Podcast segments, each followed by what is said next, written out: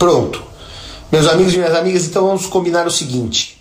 Eu vou fazer então a minha parte da conversa, depois o João Aguirre assume aqui pelo IBDFAN e faz a parte dele da conversa. Vocês estão me ouvindo agora? Estão me vendo bem para eu poder começar a conversar? Tá todo mundo me ouvindo e me vendo bem? Adriana, alegria de novo. Nossa Curitiba bem representada. Agora sim, Gisele. Então eu vou fazer o seguinte: eu vou começar a conversar agora com vocês e depois o João Aguirre assiste, porque é melhor do que a gente ficar travando a live, tá certo? Eu sugeri para o João, e o João me sugeriu, foi uma sugestão recíproca, que falássemos sobre um pouco de Machado e de essa. E por que Machado e essa? O João falou de essa e eu falei de Machado. Porque Machado e essa são os dois, talvez únicos, importantes escritores do realismo em língua portuguesa. Então, falar de Machado e de essa é, antes de tudo, falar do século XIX. E como eu brinco sempre, eu nasci com seis anos Ô, professor Tartus, o professor Tartus está ao mesmo tempo aqui e está lá no professor Paulo Lobo. O professor Tartus tem o dom da ubiquidade. E como eu digo sempre, como eu nasci com 100 anos de atraso, eu tenho saudades do século XIX, que foi um século que eu não vivi. Mas de tanto ler é, essa e ler Machado, eu me sinto habituado a pensar como um homem do século XIX. Aliás, acho que pós a pandemia, eu vou até começar, eu estava dizendo isso para o Bunazar e ele também, chapéu, porque o chapéu é o, é o elemento típico do homem do século XIX. Vamos, então, o barbeiro mandou um abraço. É aí, para mim. Olha o meu cabelo, Flávio. Então vamos falar, fazer um paralelo da vida desses dois homens do Essa de Queiroz e do Machado de Assis. O Machado de Assis nasceu em 1839, século XIX, e morreu em 1908. Portanto, Machado de Assis invadiu o século XX. O Essa nasceu em 1845, 1845 e morreu. Colete, com certeza. Não, bigode não, Beatriz, que eu não gosto, mas colete com certeza. Aliás, eu tinha um monte de colete. Depois que eu engordei, eu parei de usar, mas vou voltar a usar os coletes. Então morreu em 1900 o último ano do século XIX. Um se chamava José Maria Essa de Queiroz e o outro Joaquim Maria Machado de Assis. Portanto, até na, na, na formação dos nomes havia alguma semelhança. José Maria Essa de Queiroz e eh, Joaquim Maria Machado de Assis. Uh, o Essa de Queiroz, uh, depois, uh, tem um, um, detalhe que gera uma coincidência com Machado, que a mãe do Essa de Queiroz tem o mesmo nome da esposa do Machado de Assis, Carolina e Carolina. Essa nasce em Portugal, no norte de Portugal, na cidade de Póvoa do Varzim, uma cidade bem ao norte de Portugal, e morre na França, onde ele ocupou um cargo diplomático de cônsul uh, no final da sua carreira. Machado nasce no Rio e morre no Rio. Machado não tem notícia dele ter saído do Brasil. Pelo menos as fontes que eu pesquisei não indicam que Machado saiu uh, do Brasil. A diferença entre essa e Machado é uma diferença de classe social. Essa de Queiroz nasce. Depois tem um detalhe do nascimento dele que eu vou lançar mais daqui a pouco. Nasce filho de um pai formado por Coimbra. Aliás, o pai de essa de Queiroz era muito amigo de um outro escritor português famosíssimo, que é Camilo Castelo Branco. O pai de essa de Queiroz, portanto, fez direito em Coimbra no século XIX, era magistrado e tinha um status econômico bastante vantajoso. Já Machado de Assis nasce no Rio de Janeiro, no Morro do Livramento, nasce de uma família bastante pobre. Machado nunca fez faculdade, ou seja, Machado trabalhou e a vida inteira para prover o próprio sustento sem um título universitário e, portanto, Machado não saiu do Brasil. Essa foi um homem que viajou muito. Para vocês terem uma ideia, e, e essa termina a sua formação básica no Porto, Porto, região norte de Portugal, bem próxima à Pova do Varzim. Essa sai do Porto e vai é, para Coimbra, onde ele estuda por cinco anos.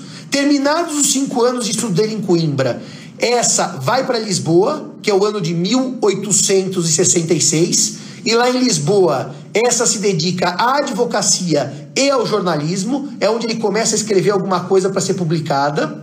E essa depois tem uma carreira meteórica, porque ele entra para a diplomacia. Então, eh, ele está nos anos de 1869, 1869 e 1870 no Oriente, no Oriente Médio. Ele visita o Egito e visita a Palestina.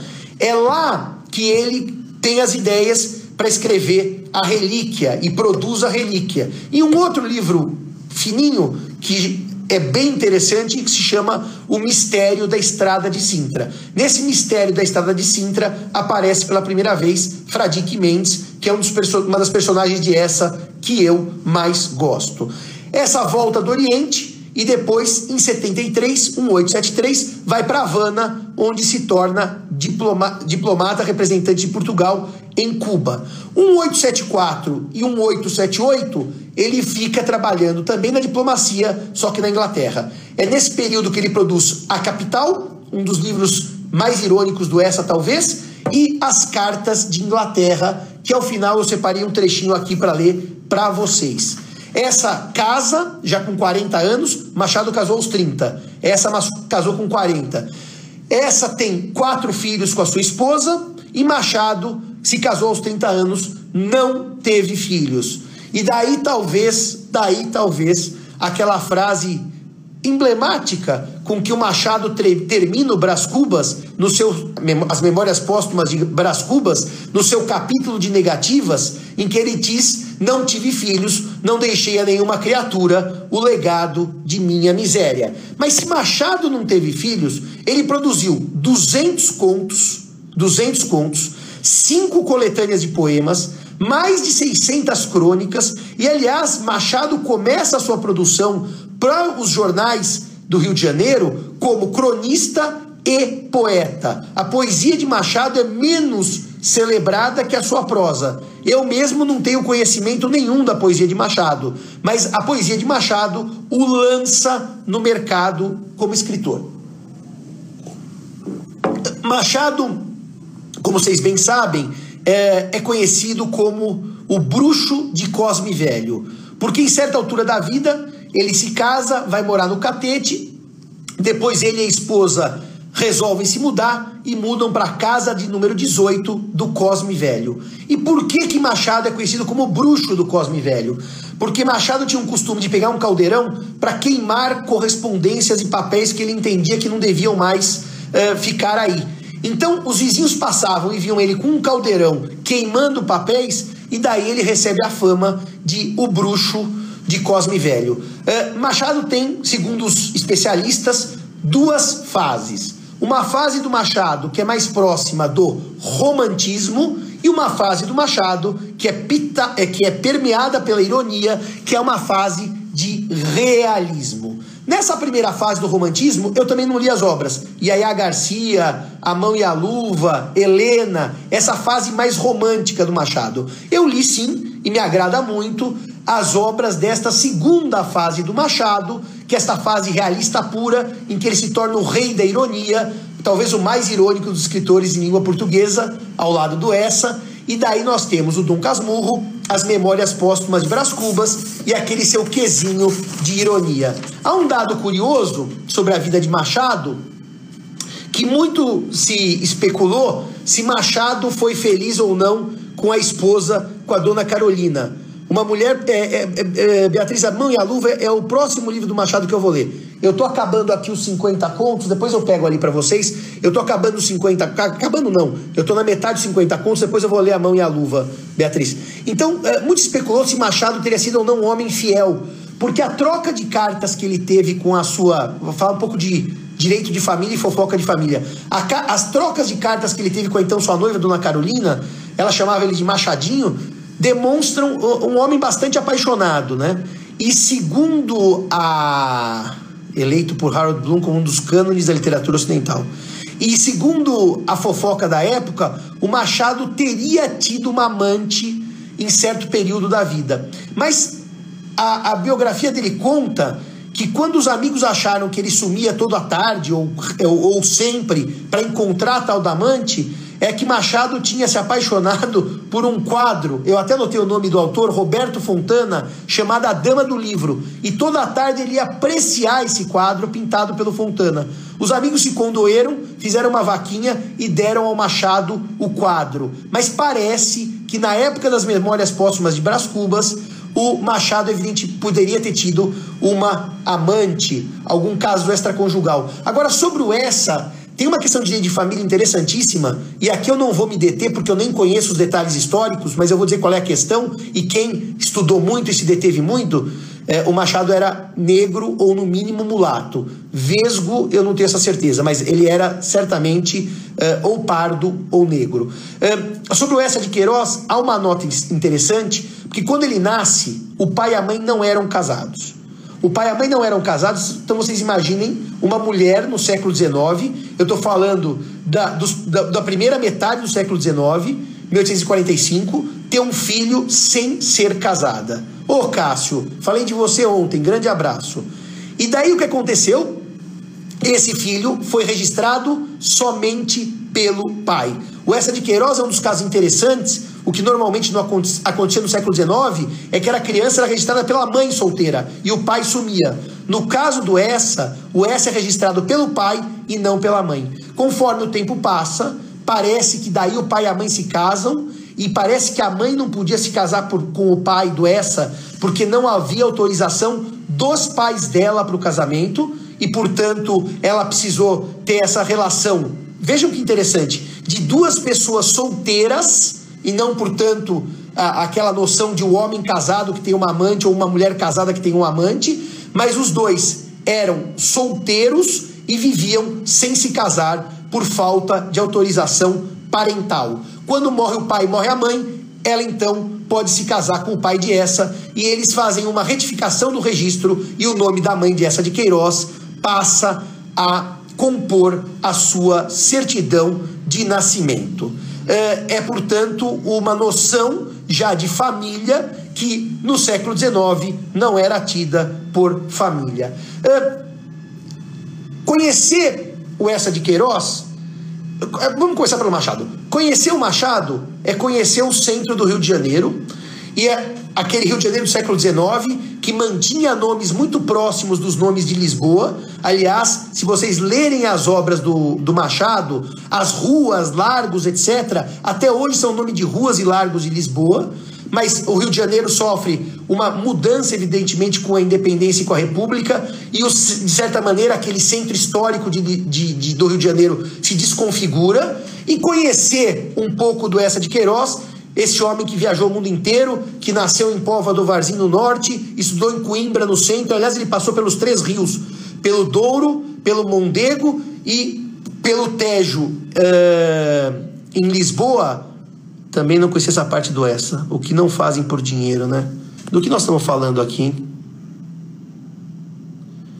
Ah, agora as pessoas resolveram fazer críticas ao IBDFAN aqui na live. Que interessante. Bom, então eu vou tentar continuar falando do Machado e do Essa, se a audiência permitir, senão eu suspendo os comentários e eu continuo, tá certo? Então, era apenas por parte do pai, mas eu não sei se a regra portuguesa ela não, não dava também à mãe, no caso do pai já ter morrido, o direito de autorizar o casamento. Eu não tenho certeza disso de cabeça, tá? Como é que era a regra no século XIX. Então, conhecer Lisboa, conheceu essa como essa viajou muito, é conhecer Lisboa e basicamente a Lisboa da Baixa e a Lisboa uh, do Chiado, que são, na verdade, os cantinhos em que eu via o Essa de Queiroz. O Essa uh, teve ali a casa do seu nascimento no Chiado, em Lisboa. O Chiado, uh, desculpem, na Praça do Rocio, em Lisboa. O Rocio é a Praça Dom Pedro IV. Tem ali a placa em cima do Café Nicola. Nessa casa morou essa de Queiroz. Não Nascimento, morou essa de Queiroz. Tem uma cena dos Maias em que o essa de Queiroz uh, contextualiza o Carlos da Maia, que era médico, uh, como se ele tivesse vendo dali da janela uma determinada cena. E naquela casa morou essa em Lisboa, sobre o Café Nicola. No mínimo, a Gisele, que já esteve comigo mil vezes em Lisboa, sabe que nós já ficamos no café Nicola mais de uma vez. Aliás, a minha última estada em Lisboa, eu terminei minha estada no Café Nicola. Dito isto, eh, o que, que eu poderia falar do Essa de Queiroz e o que eu poderia falar do Machado eram esses dados gerais, tá certo? Eh, eu queria então prosseguir, talvez é difícil, eh, quando o João disse assim, Simão, vamos fazer uma live falando do Essa, eu falei, vamos fazer uma live falando do Machado, eu pensei muito em comparar duas personagens, uma mulher do Essa e uma mulher do Machado, porque eu acho que são duas mulheres emblemáticas na obra dos dois escritores do século XIX e que são mulheres, no mínimo, a, a live deve ficar gravada assim. É, são mulheres que, no mínimo, é, impactam impactam o imaginário dos leitores do Essa de Queiroz e do Machado de Assis, porque são duas mulheres, entre aspas, adúlteras. São duas mulheres que, entre aspas, jogam fora, jogam fora. Eu só pedi um favor. É, não entendem que direito está inserido na vida cotidiana desses, desse personagem. Exatamente. É, mas tá. Então elas jogam fora a moralidade do século XIX, Capitu do Dom Casmurro, casada com Bentinho, e Luísa, casada com Jorge, e elas resolvem, pelo menos entre aspas, reconstruir as suas histórias de vida com outros homens, sabendo que no século XIX o adultério gerava seríssimas punições para a mulher, era inclusive crime. Inclusive crime. Então, por que, que eu gosto de comparar a Luísa do primo Basílio com a Capitu do Machado. Porque existe uma diferença narrativa nos dois contos.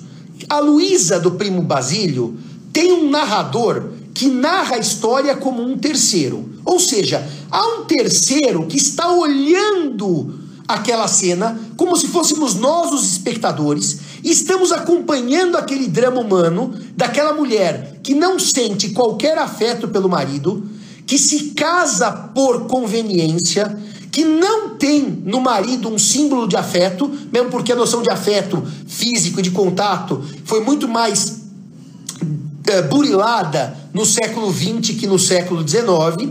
O século XIX tinha uma noção um pouco mais. É, talvez restrita de afeto, principalmente o afeto em público. Então a Luísa não tem pelo Jorge lá grandes emoções, mas cumpre o seu papel. Até que aparece o primo Basílio, que é o nome da obra. E o Basílio é um homem sedutor, viajado, que tem conversa, é um homem extremamente elegante, extremamente charmoso, e Luísa se apaixona por ele perdidamente.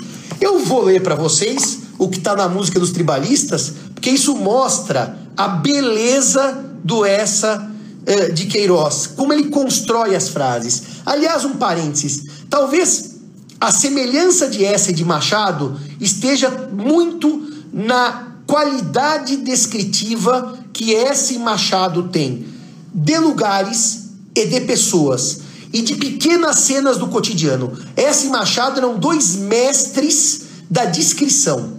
A diferença entre essa e Machado é que essa eh, gostava de períodos bastante longos descritivos e de capítulos bastante longos. Machado tenta, em muitas das, suas, muitas das suas obras, fazer capítulos mais curtos e frases mais curtas. Ou seja, Machado não é um sujeito que eh, preza aquela escrita mais gongórica que é a do Essa de Queiroz. Mas muita coisa os aproxima. E eu queria ler para vocês um pedacinho do Machado, um pedacinho do Essa, que é quando Essa descreve a Luísa. Porque ele diz que a Luísa recebeu uma carta do, do, do do primo Basílio. E daí ele vai descrever a emoção que a Luísa sente a partir de sensações físicas. Ele equipara a sensação afetiva de Luísa ao receber uma primeira carta de amor com a sensação que o machado, é, que, um, que o sujeito tem quando está num banho. Então ele diz assim: E Luísa tinha suspirado, tinha beijado o papel devotamente. Aliás, o uso dos advérbios e adjetivos na língua portuguesa do século XX se perdeu. Ele acabou, tá certo? É, as pessoas hoje só usam substantivo e é por isso que a língua está é, tá numa pobreza, infelizmente, numa pobreza grande. Então ela beijava o papel devotamente, que é aquela coisa religiosa. Era a primeira vez que lhe escreviam aquelas sentimentalidades e seu orgulho dilatava-se ao calor amoroso que saía delas. Eu já vou chegar na Capitu. Eu já vou chegar na Capitu para ver se houve traição ou não. Vai ser, eu já vou chegar nela. Então vejam, há uma questão física. Dilatava-se ao calor amoroso. Ele mistura as sensações internas dela com sensações externas. E daí o que acontece? ele vai terminar dizendo assim: uh, onde cada hora tinha o seu encanto diferente, cada passo conduzia a um êxtase e a alma se cobria de um luxo radioso de sensações. Portanto, reparem, uh, o, o, essa consegue transformar o receber uma carta, que é algo banal na vida de qualquer pessoa do século XIX, numa sensação feérica de grandes emoções, em que a parte física e a parte espiritual se misturam. Por isso que tem calor, por isso que tem banho tépido, e daí a alma se cobria de um luxo radioso de sensações. A Luísa trai Jorge com Basílio. Aliás, eh, para quem conhece Lisboa, eu já vi que vários conhecem Lisboa, você está passeando por Lisboa, tá? tem aqui a chamada uh, Avenida Dom Pedro V, um pouco antes do Miradouro de São Pedro de Alcântara. Aqui tem um Palácio Mourisco do lado esquerdo e a Patriarcal Queimada, que, é, o, que é, é uma praça do Príncipe Real do lado direito. Aquela rua que descia era a rua que o Essa diz que morava Luísa e Jorge. Naquela rua do Palácio Mourisco à esquerda. O Marcelão, que morou lá há muito tempo, sabe do que eu estou falando. Bom, a Luísa traiu efetivamente uh, o Jorge. A Luísa tem uma punição severa na obra do Machado, na obra do Essa, porque a Luísa é atormentada pela empregada que é a Juliana. A Juliana transforma. A, é o Mirador de São Pedro de Alcântara, agora está inteiro reformado, tá maravilhoso. Uh, e daí o que eu dizia? Que. me perdi. Que ela efetivamente é escravizada pela empregada Juliana. A empregada Juliana que rouba as cartas tortura a Luísa, transforma a Luísa em empregada. A Luísa passa por um profundo sofrimento com medo de ser descoberta, com medo de ser denunciada. E daí o que acontece então? Ela arma, ela consegue se confessar com o primo, e ela e o primo, no dia que ela vai para a ópera, no Teatro de São Carlos, lugar emblemático para os contos, para as histórias do Essa, é a embaixada. Exatamente, Marcelo. Onde tem. Eu achei até que se fosse citar o gin, você não citou o gin, né? O gin lovers, porque você, Marcelo, como eu, gosta de gin. Então, para dizer o que para vocês? Ela vai para a ópera no São Carlos com o Jorge, o primo dá uma prensa na Juliana, rouba as cartas, a Juliana morre, mas a Luísa ao final também morre. É uma mulher punida pela sua traição. É punida por amar outro homem que não seu marido. Ela sofre a obra inteira e acaba morta ao final. Uh, agora, a Capitu, o Machado, ele dá uma dica. Eu, eu infelizmente não tô com o meu livro do Machado aqui, com o meu Dom Casmurro, porque eu tenho uma biblioteca aqui e uma em Portugal. E eu acho que o meu Dom Casmurro tá lá no Portugal. O que acontece com. Está eh, lá em Portugal. O que acontece com a Capitu é que o Machado, ele diz que o Bentinho. Aliás, a obra chama Dom Casmurro, porque o Bentinho era casmurro, em si mesmado. É, diz, já na primeira parte da obra, quando abre a obra, que o sujeito oferece para ele uma poesia, e oferece uma poesia, e ele trata o sujeito com certo desprezo, sem querer ler aquela poesia, e daí o apelido, ele, o sujeito diz, mas o senhor é um casmurro, e ele recebe o apelido de Dom para ficar com ares de nobreza. O Dom Casmurro, ele é um sujeito, o Bentinho, que ele começa o romance, Machado, dá para ele a palavra. É ele contando a história da sua própria vida. E que ele diz que ele vai unir as duas pontas da vida. Só o fato de Bentinho começar a obra dizendo que ele vai unir as duas pontas da vida é uma obra que não passa, portanto, não passa, portanto, pela, pelo narrador neutro. É uma leitura que Bentinho, Dom Casmurro, um homem em si mesmado, um homem com dificuldade de perceber a realidade que o circunda, vai contar. Portanto, no fundo, é como se fosse eu escrevendo meu diário de memórias. E Machado dá mais uma dica, mais uma dica para a gente decidir depois se Capitu traiu ou não Bentinho. Ele diz que a vida é uma coisa curiosa, porque a vida do ser humano, das pessoas, é como uma ópera. E é uma ópera, uma ópera cuja o libreto foi composto por Deus. Mas a história da ópera, mas a melodia, que é mais importante que a história, foi composta pelo diabo. Então nós vivemos o tempo inteiro essa dúvida entre o bem e o mal, ser ou não ser. O resultado prático disso é que Bentinho Aliás, tem uma personagem incrível do Dom Casmurro, que é José Dias. José Dias era o agregado, uma coisa bem do século XIX, das famílias brasileiras, que tinham aquele fulano que não era empregado, que não era vizinho, que morava com eles, que não recebia nada deles, mas com eles convivia como se fosse da família. Então é, é uma coisa curiosa porque o agregado é uma figura muito comum no Brasil do século XIX e no Brasil do século XX no interior. Essa pessoa que não tinha uma relação jurídica de sangue mas que acabava sendo considerado como se da família fosse, tá certo? E daí o Bentinho casa com a Capitu, a Capitulina, se apaixona perdidamente pela Capitu, podíamos citar o Zeno Veloso, todo apaixonado podia ser interditado, e de repente ele começa a ter a certeza de que a Capitu o traía. Ele desconfia da Capitu enormemente. Aliás, ele diz, uh, não, é, não é no rosto do filho, não é quando ele, o filho sai andando. Já vou dizer, na hora que o filho sai andando, eu já vou dizer isso daí. Mas, de, oh, Marta, beijão. Mas o, o Bentinho, como ele é um homem ensimesmado, casmurro, ele, ele, olha como ele define a Capitu. Ela tinha olhos de ressaca. Ela era oblíqua e dissimulada. Quer dizer, a ressaca é do mar, aquela coisa quando o mar está revolto. E os olhos eram oblíquos e dissimulados. Portanto, a visão dele da Capitu é uma visão como qualquer um tem de outro, completamente pessoal. E daí ele casa com a Capitu, ele tem inseguranças enormes diante da Capitu. Aliás, quando dou aula de simulação, negócio simulado e negócio dissimulado, eu sempre cito o Machado. E daí o que acontece então? Nasce a criança, o Ezequiel, filho dele e filho uh, da Capitu. Só que ele começa a enxergar na criança os traços do seu melhor amigo, o Escobar. A ponto de o Machado consegue criar com tanta vivacidade essa imagem do ciúme que o Dom Casmurro, o Bentinho, quando vê o Escobar indo ao mar, ele olha o jeito que o Escobar anda e diz que o menino, o Ezequiel, a criança, anda da mesma maneira. E portanto ele começa a enxergar os traços da traição de Capitu nos pequenos gestos do filho. E a história do Machado é de interesse ímpar, porque o que acontece em certo momento? Em certo momento da vida, eh, da história, Capitu morre. Capitu morre e Bentinho, Dom Casmurro, é obrigado a ficar como filho do casal. Que ele tem sérias dúvidas se o filho é dele ou não é dele. Então, no fundo, Machado pune Bentinho, Dom Casmurro, porque tira dele Capitu e deixa com ele o filho, que simbolizava na sua cabeça a traição.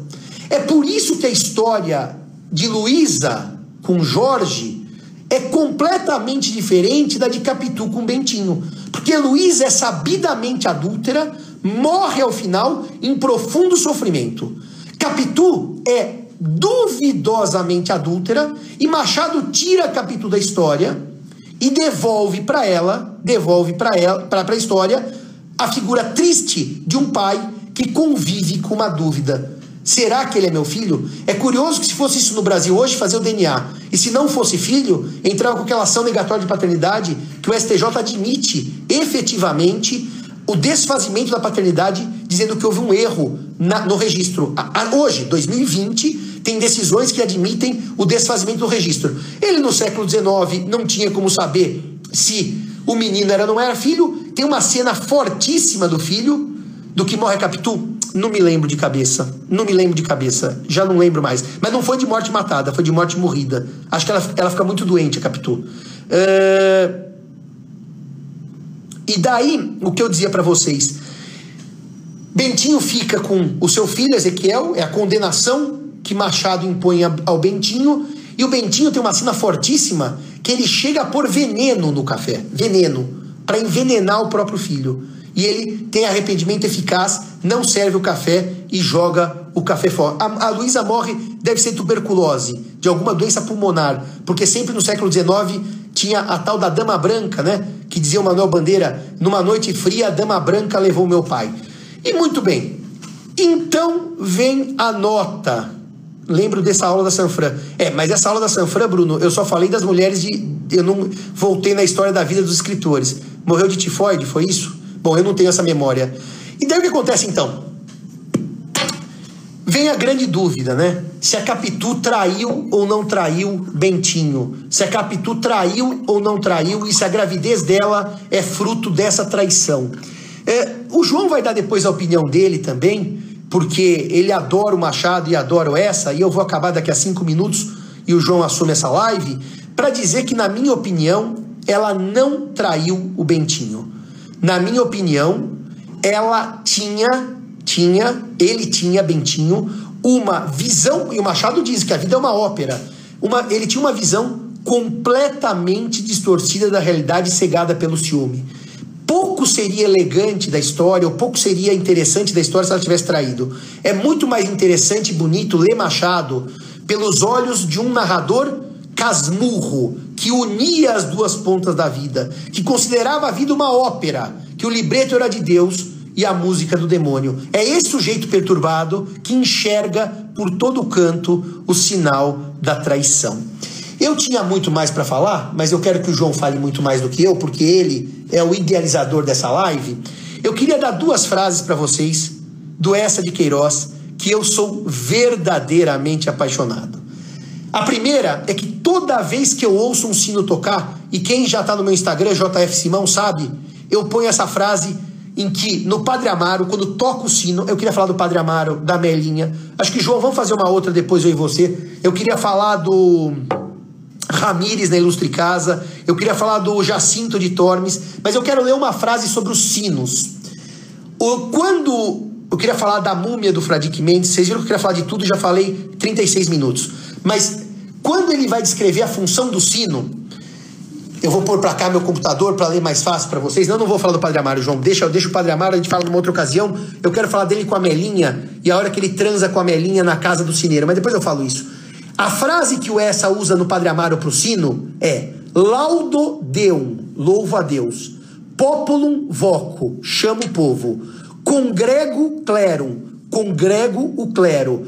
Pestem fugo, afasto, afugento a peste e festa decoro. Alegro as festas. Essa é a função do sino. Eu acho essa frase tão bonita. Laudo Deum, populum voco, congrego clerum, defunctum ploro, esse verbo plorar em português do século XIX é muito usado pelo Machado, que para o latim veio pleurer, do francês, que é o chorar, e festa decoro. Mas eu quero terminar minha participação aqui. Sim, o Basílio abandona, o Basílio abandona a Luísa e deixa a Luísa completamente triste, mas é, é, e desolada. Mas eu quero acabar aqui com uma frase do essa, de uma das obras mais contumazes e duras deles, que é a Carta de Inglaterra. É, e nas cartas de Inglaterra, ele vai dizer o seguinte: foi o último livro do Essa que eu li agora em janeiro em Portugal. Eu não reclamo que o país escreva livros ou que faça arte. Contentar-me-ia que lesse os livros que já estão escritos e se interessasse pelas artes que já estão criadas. Meus amigos, é isso.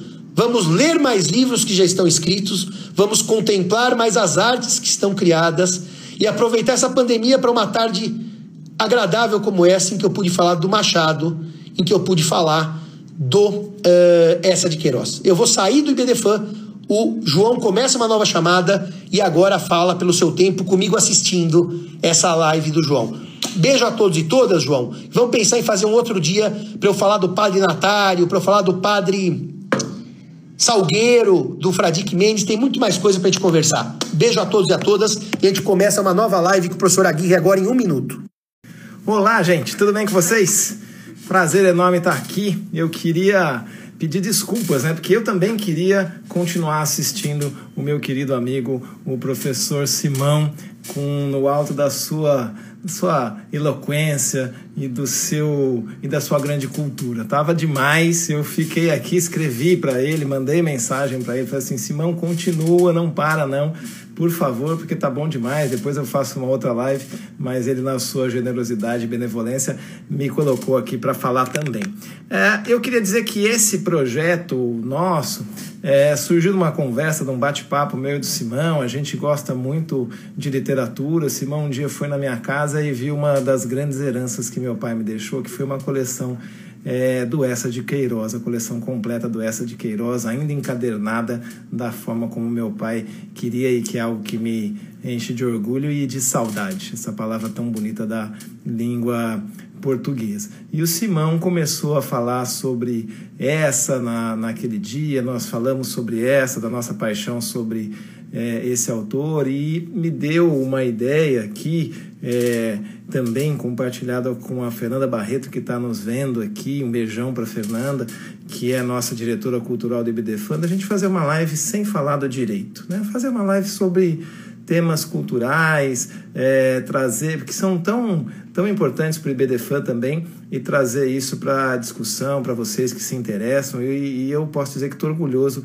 com essa participação de vocês. E daí falei com o Simão, o Simão teve a ideia também, numa conversa conjunta, nós estávamos falando sobre isso, eu falei, vamos falar sobre essa numa live, e ele falou, não, vamos falar sobre essa e sobre Machado, é, esses grandes nomes do realismo, e que são grandes nomes da, da língua da, da, literatura na língua portuguesa Machado considerado por muitos como o maior escritor é, brasileiro essa de Queiroz também no panteão dos maiores escritores de Portugal é, ambos deram origem aí ao realismo em Portugal com o crime do, do Padre Amaro do Essa e no Brasil com as memórias póstumas de Brás Cubas do, do Machado.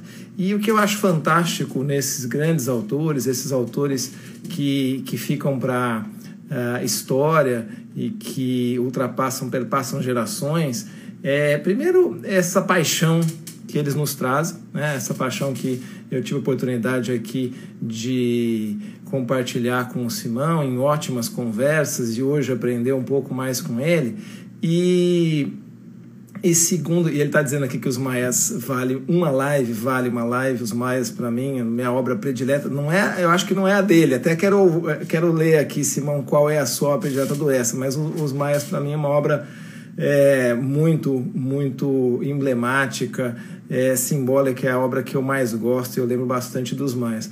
Mas uh, é, vamos falar, vamos fa tentar fazer uma, uma live sobre eles. Vão ter várias aqui que a gente quer fazer. A Fernanda vai fazer uma com a Luciana para falar sobre artes. A gente quer trazer várias questões. Mas o que eu estava falando é, é, o que é fantástico nessas grandes obras é que elas são atemporais e a gente extrai do conteúdo dessas obras questões que a gente pode trazer para o nosso cotidiano e a gente consegue extrair isso, extrair isso de Machado e também de essa, várias questões que a gente pode trazer para o nosso é, dia, para nosso os nossos dias de hoje. Desde a canalice de, do, do, do primo Basílio, né?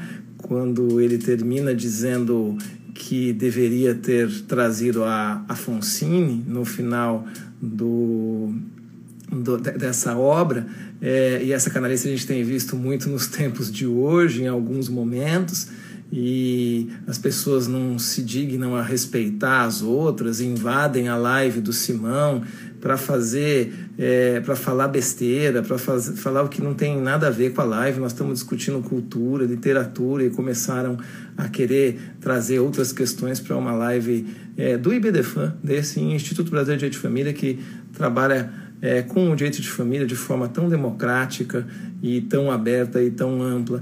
Então, essa obra atemporal nos traz alguns, nos traz alguns exemplos do que está acontecendo hoje e vários outros. Então, vou começar falando sobre elas é, rapidamente.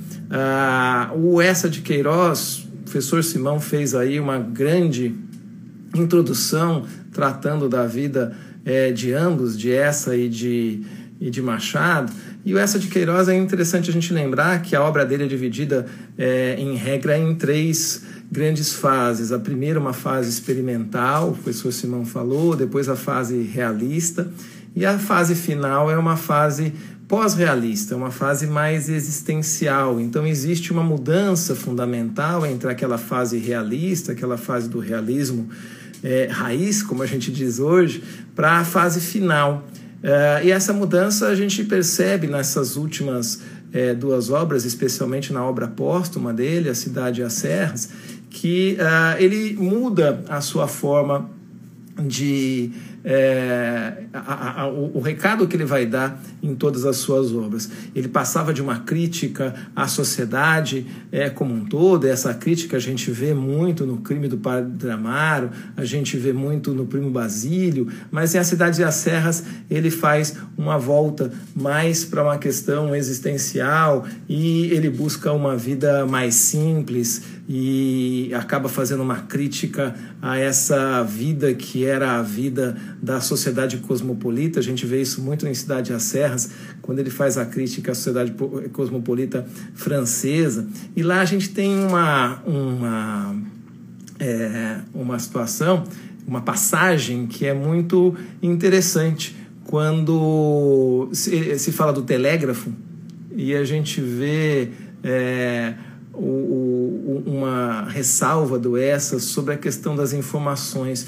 Quando se fala do telégrafo lá em Paris e etc e tal, é, se vê que o ESSA faz uma crítica àquelas informações que são trazidas de uma forma desmesurada. O, o, o telégrafo trazia uma informação de uma fragata russa que tinha é, aportado na França com avarias e a pergunta é: e o que isso mudou na sua vida?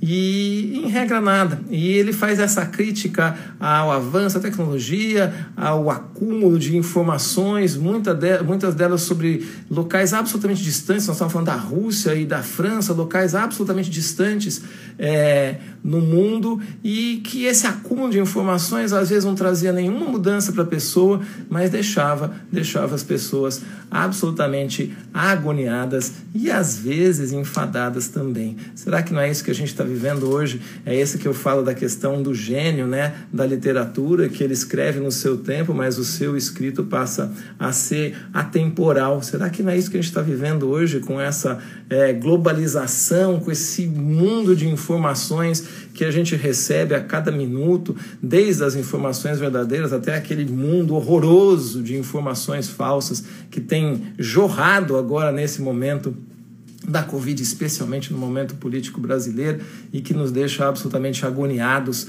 É, e isso era uma crítica também a essa, a, a, essa razão de ser. Na cidade das Serras a gente pode perceber que a volta para Portugal ela traz é, um significado muito interessante. Vamos viver uma vida mais simples, vamos viver uma vida é, que não tenha que ter tanto glamour, tanta correria, que não tenha que ter tanta informação. Vamos nos voltar para as questões existenciais mais simples. A vida mais simples pode ser muito mais interessante é, o Simão gosta, é, é, um romanista, né? então voltar ali para o Fugere Urben e para o Inutilia Truncat, e aí seria uma ideia, né? fugir da, das, das grandes cidades, da correria, é, cortar o inútil, truncar o inútil, ter uma vida mais simples. É, tá lá, sufocante, o Simão falou, sufocante biblioteca, Tormes. É, é, libertado, enfim, do invólucro sufocante sobre a biblioteca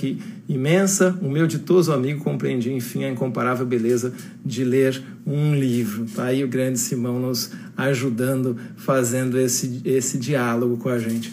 E será que não é isso, essa é, resposta, que gente, essa provocação, na verdade, que a gente tem na cidade e nas serras, a serenidade da obra que foi escrita ao final da vida, inacabada, né? foi publicada em 1901, é uma obra é, póstuma. Será que não foi isso que não é isso que nós estamos vivendo agora, né? Com esse confinamento, a gente está vendo. Eu tenho conversado com muitos queridos interlocutores e a gente tem visto muitas pessoas falando: olha, eu estou repensando a minha vida, é, aquela vida de correria, aquela vida para buscar um dinheiro para comprar algo que não era, na verdade, absolutamente útil, mas era algo que me trazia uma satisfação só por ter, e esse ter, ter, ter, ele acabava me levando a uma angústia, né? Eu sempre tinha que ter e etc. Será que uma vida mais simples não seria a solução? Então, uma obra atemporal, escrita no século XIX, está sendo discutida hoje e trazendo algumas soluções para o século XXI. Simão escreveu lá Equilíbrio da Vida, né? Tá no Cidade das Serras. Então, compreendi que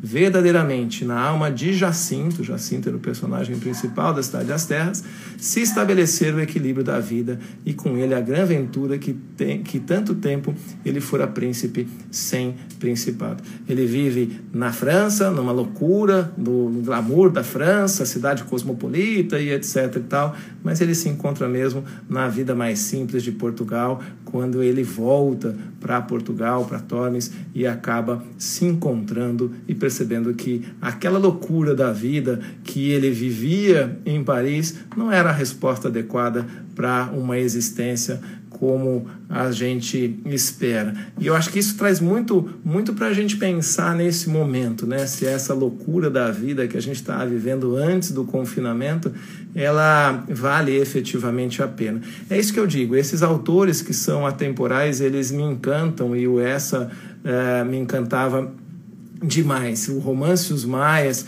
para mim, é, é o meu predileto. É, e tem uma passagem ali é, que é fantástica. Quando o Carlos da Maia descobre a grande questão do romance, que eu não vou falar aqui para não dar o famoso spoiler, né? Aquela passagem em que o Essa descreve o Carlos da Maia descobrindo a grande questão do romance, ela é absolutamente fantástica, ela é de tirar o fôlego e de fazer é, pensar em como uma pessoa consegue com a sua a delicadeza da sua escrita traduzir um momento tão importante. E falando disso, tentar trazer aqui uma questão é, do tratamento é, relacionado à mulher ali naqueles escritos, porque nós temos a Luísa no, no Primo Basílio e temos a Maria Eduarda nos Maias. E a figura da Maria Eduarda é, sempre me encantou muito. Maria Eduarda não era aquela personagem romantizada, mulher romântica que só ficava pensando, e eu acho que aí existe uma crítica. É, com relação ao romantismo, aquela pessoa que só ficava pensando em ideais românticos e etc. Não, a Maria Eduarda, ela entrava nas discussões, era uma mulher que estava à frente ao seu tempo e tinha um, todo um conteúdo bastante grande. A Luísa já era aquela mulher mais romantizada, que adorava os livros da época do romantismo, o final feliz e etc e tal. E isso também a leva para toda aquela paixão absurda, tremenda que ela tem pelo pelo Basílio, né? É quando o Jorge vai viajar. Então nós temos aí um, dois, duas personagens femininas bastante distintas. A Maria Eduarda sempre para mim foi mais apaixonante do que do que a Luísa. Como a Nanda, a Nanda Barreto está falando, a Eduarda é preciosa. Eu sempre achei a Eduarda preciosa, é, sempre é, apaixonante a Maria Eduarda. E os maias nos trazem, é, os maias nos traz, né, a obra Os Maias nos traz é, toda essa essa emoção, assim como nos traz também o Primo Basílio. Para a gente é, falar aqui também sobre o Machado, o Simão tocou numa questão que é absolutamente essencial, que é a diferença é, do, do narrador, seja no Primo Basílio, seja no Dom Casmurro. No Primo Basílio nós temos um narrador em terceira pessoa que ele analisa os fatos de uma forma não parcial, teoricamente, né? e nos traz os fatos de uma forma que a gente pode é, pensar, talvez, idealizar que sejam exatamente como o ocorrido, porque eu tenho por mim que sempre que existe um narrador, ah, os fatos eles, eles trazem, trazem as ideias do narrador, ainda que seja um narrador oculto em terceira pessoa. A verdade a gente nunca vai saber, especialmente quando a gente está tratando das relações humanas, é, porque as narrativas elas são sempre distintas e nós que trata, tratamos da família no nosso dia a dia sabemos muito disso quando a gente está tratando de autor e de réu e quando a gente vê é, os fatos narrados pelo autor e os fatos narrados pelo réu. Então, ainda que seja um narrador, a terceira pessoa, é, eu sempre fico com aquela ideia: será que os fatos são, são os realmente é, os que realmente ocorreram? No, no Dom Casmurro, a questão aí ganha muito mais relevo, porque, como o Simão bem, bem tratou, trabalhou, a gente está falando de alguém que está narrando uma história em primeira pessoa e quer unir as duas pontas da sua vida. vida. Então a gente tem aqui é, uma narrativa que não é absolutamente isenta. Ele está dando a versão dele dos fatos. E a gente consegue ver na na, na pena muito, muito é, irônica do, do Machado de Assis, várias, várias hipóteses que levantam que aquela, né, aquela narrativa ela não é absolutamente isenta. A começar pelo próprio, pelo próprio apelido de casmurro, que quando o Bentinho explica o que é casmurro, ele explica de uma maneira muito mais singela do que está efetivamente nos dicionários. Se a gente for ver no dicionário e for comparar com a explicação do Bentinho, a, o, o conceito, o significado de casmurro no dicionário é muito mais pesado. E é óbvio que era assim, né? Porque as pessoas o viam com um, um sujeito taciturno, teimoso, grosseiro, um casmurro mesmo. E ele tentou dar uma amenizada no apelido que ele recebia ali das pessoas que com ele conviviam, dizendo que ele era teimoso e etc e tal. Então, a partir daí a gente tem o próprio Machado de Assis nos dando essa uh, dica de que é, nem tudo o que ele está trazendo para a gente pode ser exatamente o que aconteceu. Essa narrativa dele não é uma narrativa isenta. E aí fica a grande dúvida que é lançada por essa obra que para mim é fantástica, é fenomenal. E a grande dúvida é, afinal de contas, afinal de contas, a Capitu traiu ou não traiu o Bentinho? O Ezequiel é filho do Escobar ou seria filho do Bentinho? Uh, várias, várias hipóteses já foram trazidas, várias versões do fato. Isso que eu acho lindo numa obra literária, porque eu sei que é clichê o que eu vou falar, mas eu acho fantástico que é o seguinte: a partir do momento em que a obra é escrita e que ela é publicada, ela deixa de ser uma obra do autor e ela passa a ser uma obra do leitor. Cada leitor faz a sua interpretação, cada leitor tem a sua ideia do que está sendo narrado aí, e isso é que é fantástico na literatura, e é isso que é, nos envolve, e por isso todos nós temos os nossos livros de predileção. E daí, e daí a gente chega a, a analisar a questão do Dom Casmurro, a questão central, né, se houve ou não a infidelidade da Capitu, e a gente tem várias versões. Então, Milor Fernandes, que foi muito mais conhecido por suas é, pelos seus escritos irônicos, pelas suas crônicas irônicas, pelas, pela página que ele tinha, na, que ele escrevia regularmente na Veja de São Paulo, ele era um frasista famoso. Milor Fernandes, ele era um intelectual muito respeitado, ele traduzia obras de Shakespeare e ele e ele ah, tinha a convicção, era um estudioso de Machado de Assis e tinha a convicção, escreveu várias vezes sobre isso. Eu vi uma pergunta aí, é, ele escreveu que, na verdade, na opinião dele, olha a interpretação, e eu vi alguns de vocês fazendo esse comentário, existia uma fixação do Bentinho não pela Capitu, mas existia uma fixação do Bentinho pelo Escobar. O Bentinho era louco pelo Escobar e ele traz essa versão. Então, esse que eu digo: o, o, o, o livro sai do seu autor e passa para a interpretação dos seus leitores. Simão nos diz aqui que o Bentinho não era só inseguro, era fechado no próprio mundo, não no mundo real no mundo dele. Era um casmurro, ele estava fechado dentro da própria concha. Obrigado, Simão, sempre nos elucidando aqui. Ah, e aí fica a grande dúvida, né? Eu estou com o Simão, particularmente eu entendo que o, o Bentinho não foi traído pela Capitu. Na verdade, a Capitu teve uma dificuldade para engravidar é, uma dificuldade natural para a gestação, acabou engravidando num momento um pouco posterior ao seu casamento e ele era um sujeito que vivia no mundo dele e que é, começou com uns ciúmes é, que era descomunal a imaginar coisas e qualquer situação que ele imaginasse levava a uma resposta que ele já havia pré-concebido, que era Capitu me traiu. Talvez o amor demais, o amor é, exagerado que ele nutrisse pela Capitu deixar, o deixasse completamente transtornado de ciúmes e ele acabou acreditando nas suas próprias versões. Por isso também o nome de Casmurro, um sujeito ensimesmado, voltado para si, voltado para o seu mundo real, e ele acabou criando aquela realidade e acreditando nela. Essa é a grande, essa é a grande é,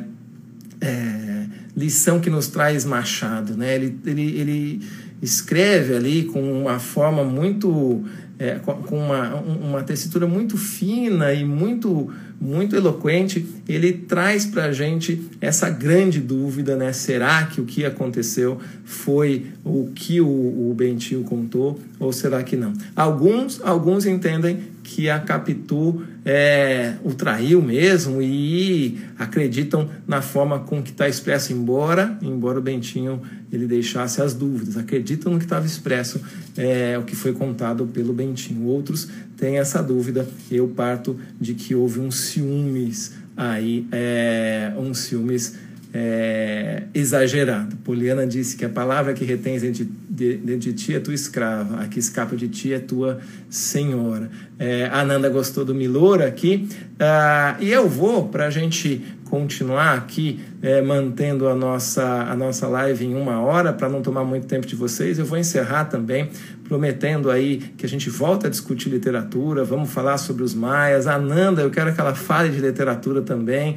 Ela vai fazer uma, uma live com a Luciana Barreto sobre artes. A gente quer trazer, quer discutir essa essa, é, essa área que é tão importante para a vida das pessoas e que hoje está muito negligenciada, né? As artes, a cultura, a literatura, a pintura, a escultura, a gente quer trazer algo que dá, dá aquele conforto à pessoa humana. A pessoa humana é, não vive, a pessoa não vive sem as artes, a pessoa não vive sem a cultura, a pessoa não vive sem a beleza de uma música, sem a beleza de uma literatura, de uma obra escrita, de uma pintura, de uma escultura, enfim, a gente, a gente precisa preencher esse nosso vazio e a gente não preenche esse vazio apenas e tão somente com o trabalho, muito embora ele mereça todas as homenagens hoje no nosso dia 1 de maio.